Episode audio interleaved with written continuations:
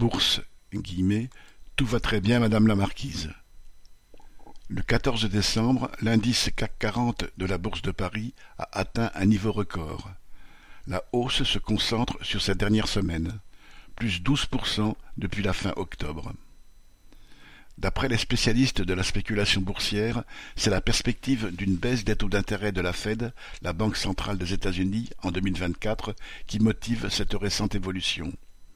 Elle se retrouve également dans les 15% de hausse de l'indice Dow Jones de la bourse de New York.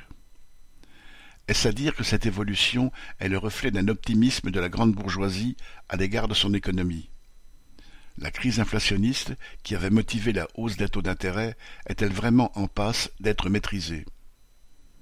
La confiance des financiers dans la croissance continue de leur valeur boursière est-elle à toute épreuve, malgré les replis à chaque crise, Covid, guerre en Ukraine, guerre à Gaza et récemment incident en mer Rouge Les défenseurs du capitalisme aimeraient le croire mais la frénésie spéculative est surtout un moyen d'encaisser des bénéfices le plus rapidement possible avant que l'économie ne se heurte violemment à un des écueils en vue.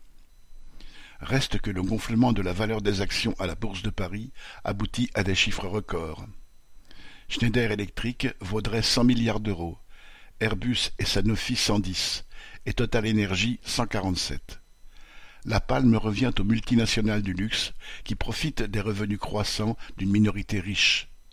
La valeur des actions d'Hermès se monte à 210 milliards, celle de L'Oréal à 237 et de LVMH à 373.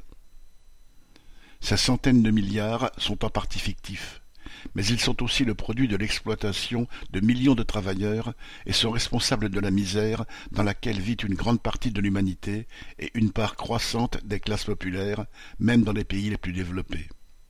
Jusqu'à ce que, guillemets, ça branle dans le manche, comme le dit une chanson révolutionnaire. Lucien Détroit.